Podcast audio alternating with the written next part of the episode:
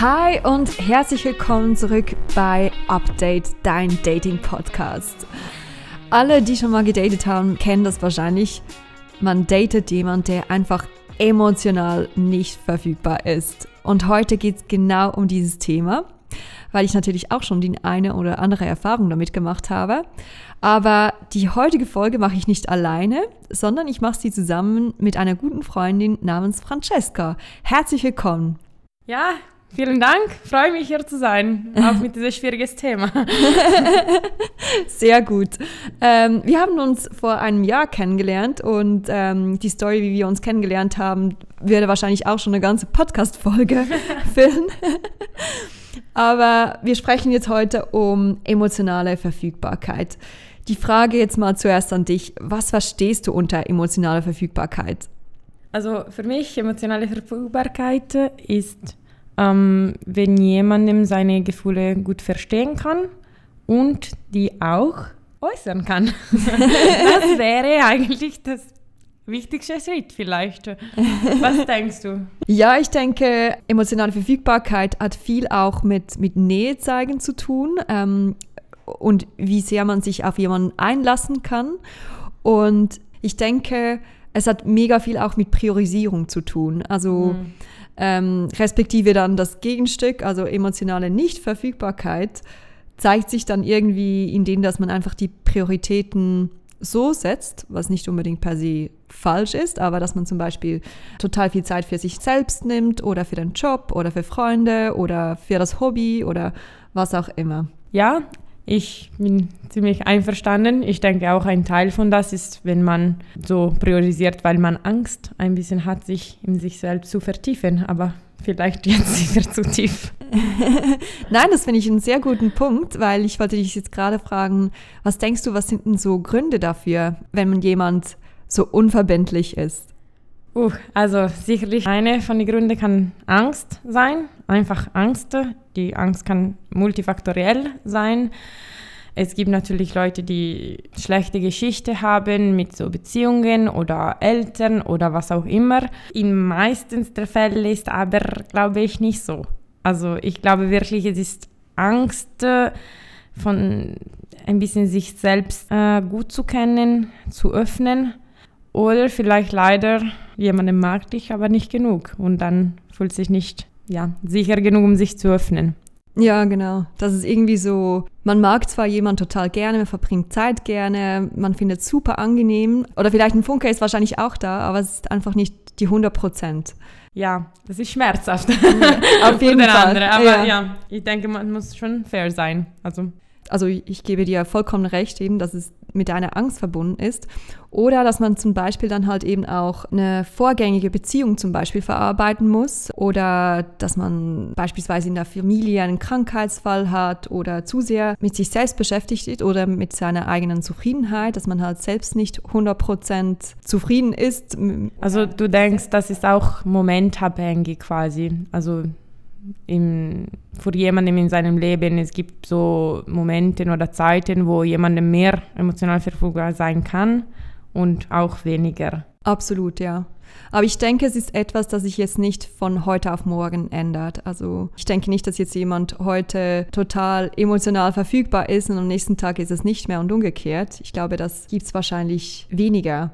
Aber jetzt würde mich natürlich von dir auch interessieren, was denkst du, wie erkennt man denn jemand, der emotional nicht verfügbar ist? Also sehr gute Frage, ähm, weil diese Leute sind oft sehr charmant und sehr so ähm, expansiv und ähm, lustig und interessant.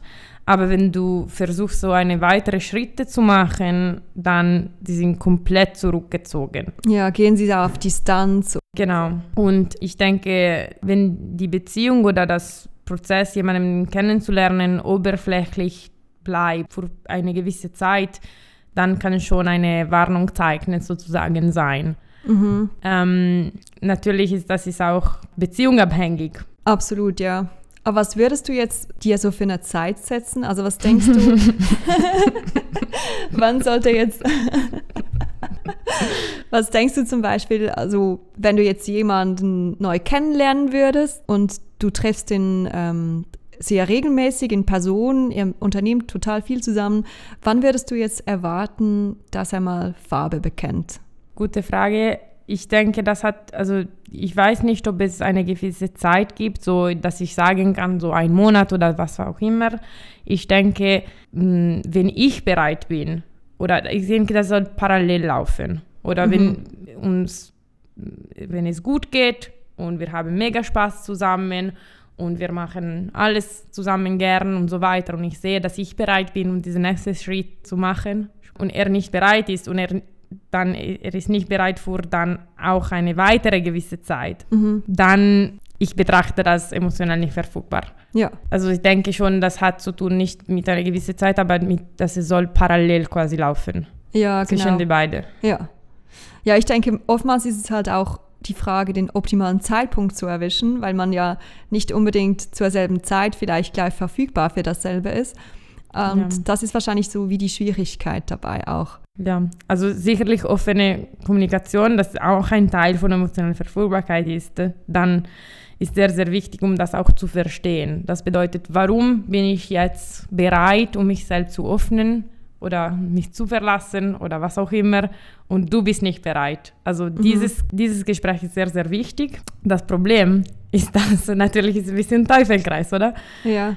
Oder meine Frage für dich ist, denkst du, dass die Leute, die nicht emotional verfügbar sind, wissen das? Können sie das wahrnehmen, dass sie selbst nicht emotional verfügbar sind oder nicht? Puh, ja, das ist eine gute Frage.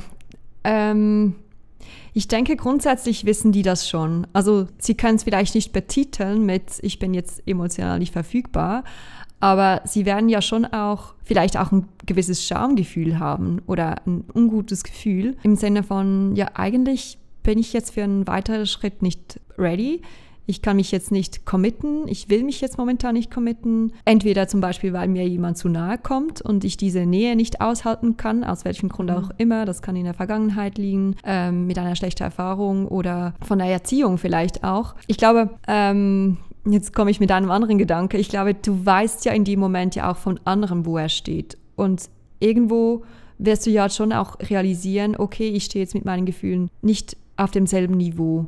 Also ich bin dem wie nicht unbedingt etwas schuldig, aber ich, ich kann das nicht erreichen. Ich denke, man, man realisiert das. Ja, wie stehst wäre, du dazu? Wäre schon gut, wenn diese Leute sich äh, schon so betiteln könnten, so auf Bumble oder was auch immer, so emotional nicht verfügbar. Ja, Danke. genau. Mein Job ist sehr, sehr viel einfacher. Left Swipe. genau. Eigentlich sollten wir so ein T-Shirt oder so Caps produzieren mit Emotional Not Available. genau. Schönes Club können wir machen. Genau. Ähm, na, also ja, ähm, aber ich denke, dass man kann das immer begründen irgendwie. Also er sagt, ja, ich war nicht der, der emotional nicht verfügbar war, sie war crazy, oder? Für mich eine zum äh, Thema von vorher, wenn eine andere Warnungszeichen ist, wenn jemandem immer sagt, ja, my ex was crazy. Sie ja, war genau. verrückter, sie wollte immer so äh, alles und zu, zu schnell und zu weißt du, das war zu früh, zu früh, zu früh. Und dann du fragst, ja, wie lange wart ihr zusammen? Ja, zwei Jahre. Ja, wow, okay. Ja. also das ist mir mehrmals passiert. Echter Red Flag. Also liebe Zuhörerinnen und Zuhörer, immer schön aufklären. genau. Also man natürlich sollte auch nicht äh, in seinen Dates von Exes reden, aber ein paar gezielte Fragen, denke ich schon. Lohnen sich, ja, genau. genau. genau. Aber zurück noch zum Punkt, wie, wie man sie erkennt. Also ich denke, aus meiner Sicht, oftmals wollen sie ja auch auf allen Ebenen unverbindlich bleiben. Also dass sie zum Beispiel nicht unbedingt in die Zukunft planen wollen, also mhm. dass man in die Zukunft, sei es Urlaubspläne oder was auch immer, dass man nicht mit einbezogen wird oder dass man den Freunden oder Familie nicht vorgestellt wird. Ich denke, das sind auch so gewisse oder können gewisse Indizien sein, ja, dass jemand emotional nicht verfügbar ist. Voll, voll. Ich bin einverstanden und ja, also leider das ist, äh, ich hoffe, dass jede Frau wird diese Podcast zuhören, weil oft wir denken, ja, nein, vielleicht er ist so ein bisschen zurückgezogen, weil, weil, weil, nein. Nein, die Antwort ist einfach nein. Genau. Wenn es nicht ein 100% Ja ist, ist es ein Nein. Ja. Jetzt ähm, hast du auch gerade einen guten Punkt angesprochen. Wie kann man sich denn aus deiner Sicht so abgrenzen? Also Wie kann man sich aus dieser Situation herauslösen? Weil ich bin zum Beispiel der Meinung, und ähm, wenn wir nachher über die eigenen Erlebnisse sprechen, komme ich auch nochmal darauf zurück, aber ähm, ich denke, das Wichtigste ist, dass man wie Grenzen setzt, dass man sagt, okay, wenn du nicht emotional verfügbar bist oder wenn du nicht 100% bereit bist, mit mir einen Schritt weiter zu gehen und da spreche ich jetzt nicht von heiraten oder was auch immer, sondern wenn du einfach nicht bereit bist, dich zu committen zu mir, dann ciao. Aber das ist natürlich auch total schwierig, weil man romantisiert ja das Ganze. Man, man sieht sich in dieser Situation so als möglicher Held. Also so als Heldin, ah, ich kann den ändern, ähm, ich bin ja so toll. Wenn er mich erst richtig kennengelernt hat, dann weiß er, I am the one, oder? Genau. Aber das ist halt eigentlich schon ihr Glaube, dass man jemanden retten kann, weil das muss von sich selbst auskommen, die Arbeit. Ja, ich denke, ein größtes Problem ist dieses Helfer-Syndrom, die jemandem haben kann. Ja, I can change him, oder? Ich kann Genau. ihn ändern. Ich denke, es ist schwierig, weil wenn man ein, manchmal eine Schutzmauer baut, man kann einen echten Schatz schützen und manchmal man macht sich deine Gefängnisse. Mhm. Und das ist schwierig auch für die Leute, die hinter der Mauer stehen, oder? Ja, absolut, ja. Ähm, und manchmal die Leute, die kennen, sind neugierig und sagen, ah, was ist das? Oder was ist dahinter, ja, das genau. ist dahinter? Ja. Ich denke, Grenzen sind schon wichtig. Du weißt, dass du Grenzen setzen musst, wenn die Situation für dich eigentlich nicht verträglich ist. Ja. Punkt. Ich denke immer in Ratios, oder? Wie viel Prozent bin ich glücklich? Bin ich okay? Kann ich das vertragen? Wie Ja. viel Prozent bringt das Glück? Wie viel Prozent Nimmt er dir das weg dann? Genau. Ja, genau. Mhm. Also das ist ein guter Ansatz. Wenn du das sehr so wechselhaft, die- diese Prozent. Tagesformabhängig. Sehr volatil, genau. ja, aber ja, ich finde das super, dass du da so reflektiert auch bist und dir das wie auch regelmäßig auf die Waage stellst und schaust, okay, wo stehe ich jetzt gerade mit meinen Gefühlen und ähm, wie gut tut mir das eigentlich jetzt noch, oder? Wir haben es ja beide schon angetönt, wir haben beide schon unsere Erfahrungen damit gemacht, mit emotional nicht so verfügbaren. Magst du kurz zusammenfassen, wie das für dich ist oder war oder was du da für ein Erlebnis hattest? Kann man das kurz zusammenfassen? ähm, ja, sicher. Also es gab mehrere, wenn ich ehrlich bin. Diese Leute haben eine gewisse Attraktivität, weil wie gesagt, die sind sehr charmant und intelligent oftweise und am Anfang so mysterious. So, Das macht das Ganze spannend und äh, Ja. sie haben so einen Charme, den man anziehend findet. So. genau. Und du möchtest nur herausfinden, was steht dann, wer ist der, oder? Mhm. Ja. Diese beautiful stranger, wer ist der denn? ja, also es gab äh, einmal, dass ich mit jemandem war, aber nicht wirklich. Wir waren nicht zusammen. Nein, aber seine Verhältnis war sehr, sehr tagesformabhängig. Einen Tag waren wir zusammen, am nächsten Tag, ja, wir sind nur Freunde Ja. oder was auch Mhm. immer. Ja. Und dann, wenn ich richtig dann gegangen bin, hat er sich geäußert, ja, ich mag dich, aber ist auch okay. Okay, wow. Und dann ein Jahr später ist er zurückgekommen. Ich habe so einen Fehler gemacht. Ich liebe dich. äh, Ich möchte das und das und das. Und ich habe gesagt, äh, Entschuldigung, zu spät. Ein Jahr später. Ein Jahr später. Wow. Ja, das war viel, viel Jahre vor, muss ich sagen. Ich war auch jünger, also hat mir ein bisschen auch, ich habe mein Gleichgewicht ein bisschen verloren in dieser Situation sozusagen. Ja. Ähm, aber dann habe ich auch gelernt, was ich genau vertragen kann. Also Ja. Wäre ich bereit, in dieser Stelle zurück mit diesem Mensch sein, da hat realisiert, dass ich für ihn eine Bedeutung habe, nur Jahre später. Ja. Ich denke nicht. Ja, ich glaube, in so einer Situation fühlst du dich dann auch ein bisschen über den Tisch gezogen. Also du denkst du so, okay, also weshalb hat er jetzt genau ein Jahr gebraucht? Das hättest du vor einem Jahr gebraucht, diese Worte, oder? Ja. ja, also wie gesagt, jeder hat seine so Traumas und so Mhm. weiter und ich möchte die, das nicht unterschätzen oder aber ich denke, ja, wenn er will, er kann. Ja, genau. Wo ein Wille ist, ist ein Weg. Also dann nimmt man sich Zeit und macht man jemand zu seiner Priorität und Ja. ähm, kommuniziert dann auch entsprechend. Aber andererseits, es gab auch einer, der so schrittweise, wenn ich Geduld gehabt habe, er hat so schrittweise sich ein bisschen geöffnet, Mhm. aber man muss wirklich Geduld haben und dann man muss sich fragen, ja, lohnt es sich oder nicht? Ja, Und für diese hat sich wahrscheinlich gelohnt.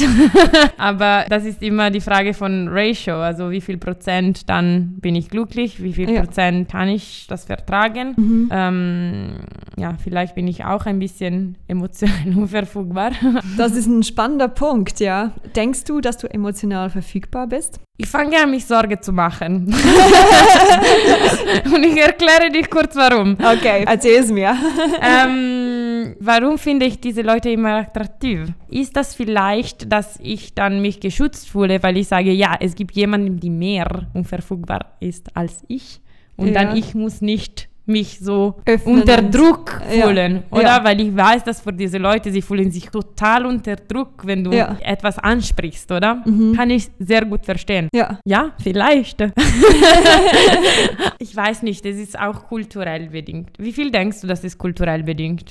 Hm, das ist eine gute Frage. Ich weiß gar nicht mal so, ob das wirklich kulturell bedingt ist. Ich glaube, es ist eher eine Erziehungssache auch mhm. oder wie du von deiner Familie geprägt wurdest, was deine Eltern dir vorgelebt haben. Und ich denke, wenn du zum Beispiel dich sehr oft als Kind anpassen musstest, mhm. bist du vielleicht auch weniger emotional verfügbar. Oder wenn du von deinen Eltern nicht so viele Liebe gezeigt bekommen hast, ist man vielleicht auch weniger emotional verfügbar, weil man sich dann die Nähe zu jemandem nicht so gewohnt ist und, und einem dann alles so zu viel wird. Also ich, ich weiß nicht, wie das in deinem Fall war, aber das können zum Beispiel mögliche Gründe sein. Und deshalb kann ich mir vorstellen, dass zum Beispiel Leute, die eher aus einem Familienhaus kommen, wo die Eltern auch relativ kühl miteinander umgegangen sind, dass man dann zum Beispiel schon weniger emotional verfügbar ist. Wie siehst du das? Ja, das, ich bin grundsätzlich einverstanden, aber ich denke, ein Teil von so was man als emotionale Verfügbarkeit versteht, ist auch, mh, mm, wie man das demonstrieren kann, wie man das aussprechen ja. kann. Ja. Und ich denke schon ein Teil kann irgendwie, ja natürlich von deinen Eltern oder so, aber auch ein bisschen, ja, Persönlichkeit bedingt, aber Absolut. auch kulturell bedingt, weil ja. für deine liebe Zuhörer, ich komme aus Italien. Bella Italia. genau. Also ich wohne jetzt in der Schweiz und ich kann mich gut vorstellen, dass ich etwas überwältigend bin für, oder zu viel quasi bin mit meinen Gefühlen oder wie ich meine Gefühle zeige für die Schweizer. Aber das bedeutet nicht, dass ich bereit bin, alles zu sagen. Das bedeutet mehr, dass ich zeige eigentlich, was ich im Moment fühle. Das ja. bedeutet nicht, dass ich immer im Moment ganz schnell sehr, sehr tief gehen möchte. Ja. Und ich denke, kann schon Missverständnisse verursachen. Ja, aber das ist ja eigentlich auch etwas Schönes, wenn du das so zeigen kannst, weil dann weiß man, wo man bei dir steht. Also, weil sonst tappt man eigentlich so im Dunkeln. Ja, verstehst du meine Frustration? absolut, absolut, ja. Und denkst du, dass du emotional verfügbar bist? Ja, ich denke, momentan bin ich es weil ich bin momentan sehr mit mir selbst zufrieden. Also ich bin momentan in so einer Situation, wo ich so finde, ja, ich bin eigentlich sehr emotional verfügbar. Ich könnte mich committen, weil ich, ich habe das Gefühl, ich habe so mit meiner Vergangenheit aufgeräumt. Also ich traure jetzt gar keinem nach oder schwelge in alten Erinnerungen oder so. Ich bin eigentlich total bereit für die Zukunft. Deshalb glaube ich, ich bin momentan emotional verfügbar. Aber das war bestimmt nicht immer so. Ich denke zum Teil, dass man auch vielleicht selbst nicht emotional verfügbar ist, wenn man sich auf jemand emotional nicht verfügbaren einlässt. Und ich denke, das war ich zum Beispiel in der Vergangenheit äh, und mir ist das zweimal nacheinander passiert. Also man hätte nach dem ersten Mal meinen können, ich habe was daraus gelernt und hätte die Zeichen dann kennen müssen. Ja, dass ich dann, dass mich wirklich auch auf das eingelassen habe, weil ich halt eben selbst nicht 100% emotional verfügbar war. Weil sonst hätte ich von Anfang an gesagt, sorry, ähm, wenn du nach drei, vier Monaten nicht bereit bist, dich zu committen, dann bin ich weg. Und habe dann in dieser Illusion gelebt, dass es besser wird, dass er sich ändern wird und so. Also ich denke, in so einer Situation war ich bestimmt emotional nicht verfügbar. Aber jetzt bin ich es, würde ich jetzt mal behaupten. Ich weiß nicht, ob die Boys auch behaupten werden.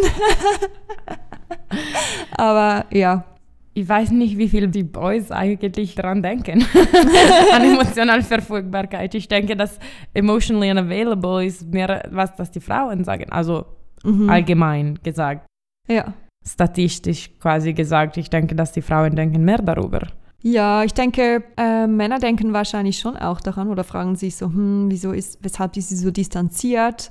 Ist es jetzt einfach die Art oder was auch immer? Und ich glaube, die Konversationen finden halt unter Männern auch weniger statt als unter Frauen. Also als Frau erzählst du halt deiner Freundin eher mal noch, hey, ähm, der Typ, der, der kann sich nicht binden, was auch immer. Und als Mann möchtest du das vielleicht auch unter deinen Freunden nicht unbedingt zugeben, dass jetzt eine sich nicht zu dir committen will. Was meinst du dazu? Hm.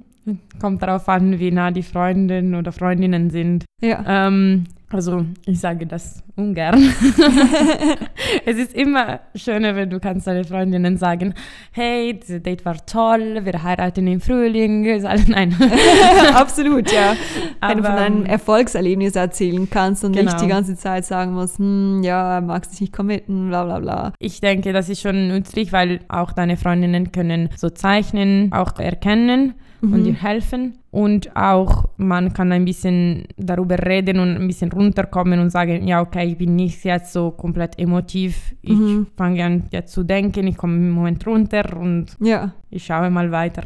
Ja, ich denke nur schon, indem dass du es eben jemandem erzählst, reflektierst du ja automatisch. Und ich denke, wenn du in so einer Situation bist, dann bist du einfach so vielleicht ein bisschen gebrainwashed oder siehst vielleicht nur das graue Feld, aber nicht der ganze Elefant. Und Mhm. da können halt dann Freunde im Gespräch dann schon sagen, hey, that's a red flag. Ja, aber denkst du, dass wenn du jemanden kennst und er ist unterwegs und versucht Schritte zu machen, denkst du, dass vielleicht sich zu viel mit Freundinnen unterhalten kann auch eine Hinderung?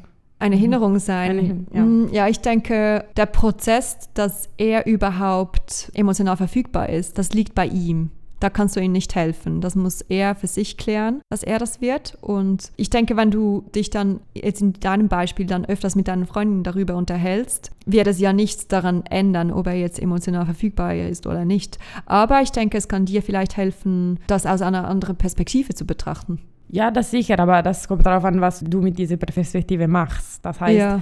wenn du dann motiviert bist äh, von deinen Freundinnen, ja, Girl, er muss das nicht machen. Ja. Du kannst das nicht erlauben. Und du sagst, ja, vielleicht soll ich ein bisschen Geduld haben. Ja. Und dann bist du überzeugt, diesen armen Kerl ein bisschen unter Druck zu setzen. Also deswegen habe ich auch gesagt, es ist wirklich wichtig, sich selbst zu reflektieren, Mhm. wie viel kann ich vertragen, wie glücklich bin ich. Genau. Ja, ich finde, das ist eigentlich ein sehr gutes Schlusswort, dass man ähm, sich sehr gut reflektieren muss. Wie fühlt man sich dabei? Ist es gut? Ist es nicht gut? Liebe Hörerinnen und Hörer, denkt einfach dran, man kann jemanden nicht ändern. Der Prozess muss von der Person auskommen. Und dir, liebe Francesca, danke ich viel, vielmals für das tolle Gespräch. Grazie. Prego. Ich fand es sehr aufschlussreich und äh, spannend und danke dir ganz vielmals, dass du heute hier warst. Ich danke dir und ich danke deine Zuhörer. Ja, danke vielmals, dass ihr auch heute wieder eingeschaltet habt und ich wünsche euch noch einen guten Rest der Woche. Tschüss! Ciao.